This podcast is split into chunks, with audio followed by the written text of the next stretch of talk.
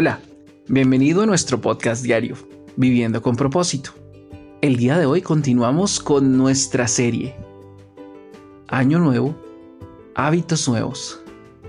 El día de hoy veremos en nuestro tercer capítulo nuevos hábitos versus viejos anhelos. Nuestros anhelos, deseos y sueños, o como lo quieras llamar, son el motor que nos impulsa a hacer las cosas. Lamentablemente, pocas veces nos tomamos el tiempo para saber qué es lo que realmente anhelamos y nos satisfacemos de manera errónea o de manera superficial. ¿Cómo? Lo hacemos actuando con base en encontrar placer y una recompensa inmediata. La persona que ha sido infiel, la mayoría de las veces, estaba buscando una conexión o relaciones más profundas. Y quien actúa religiosamente Probablemente lo que su alma está pidiendo tener es paz y una relación cercana con Dios. Pero como a nuestro cerebro le encantan las recompensas inmediatas, difícilmente nos detendremos a observar y pensar lo que realmente anhelamos, para luego llenarlo con lo que realmente necesitamos.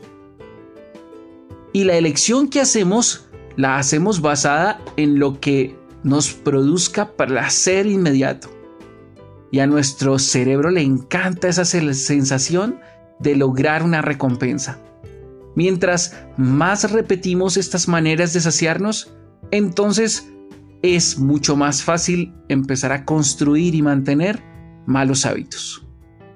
Para que luches contra tus anhelos destructivos necesitas hacerlo poco atractivos y empezar a sustituirlos con recompensas que te hagan bien. Es por eso que necesitas lograr que esas recompensas sean llamativas para ti. Hacer esto es cada vez más difícil, pues este mundo nos ofrece miles de opciones que exageran los rasgos naturales de cualquier cosa. Por ejemplo, la comida, la pornografía, las redes sociales, cualquier cosa. Estamos rodeados de recompensas inmediatas, pero dañinas. Esta es una de las razones por las cuales cambiar es tan difícil para muchos.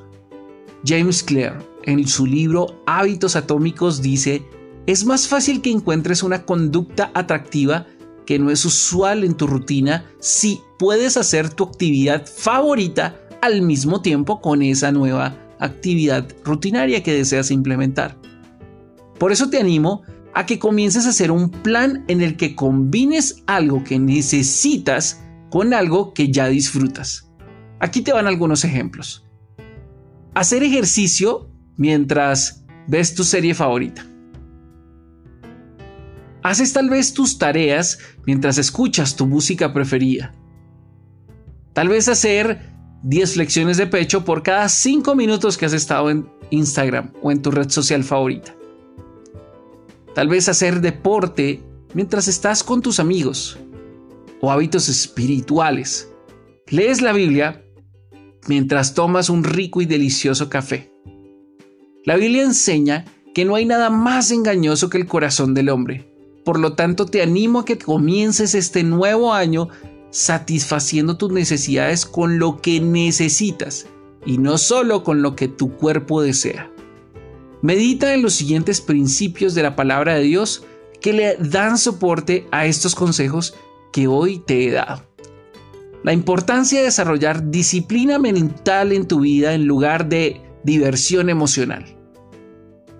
Una persona sin control propio es como una ciudad con las murallas destruidas. Proverbios 25, 28. O el principio de entender la importancia de reconocer lo que Dios te ha dado para desarrollar tu carácter. Medita en esto. Dios no nos ha dado un espíritu de temor y timidez, sino de poder, amor y autodisciplina. Segunda de Timoteo 1:7. También podemos meditar en la importancia de aprender a guiar tu corazón y no a obedecerlo solamente. El corazón humano es lo más engañoso que hay y extremadamente perverso. ¿Quién realmente sabe qué tan malo es? Jeremías capítulo 17, versículo 9. Muchísimas gracias por el tiempo que le has prestado a este podcast de la Iglesia Ciudadanos del Reino en la ciudad de Bogotá. Bendiciones. Chao, chao.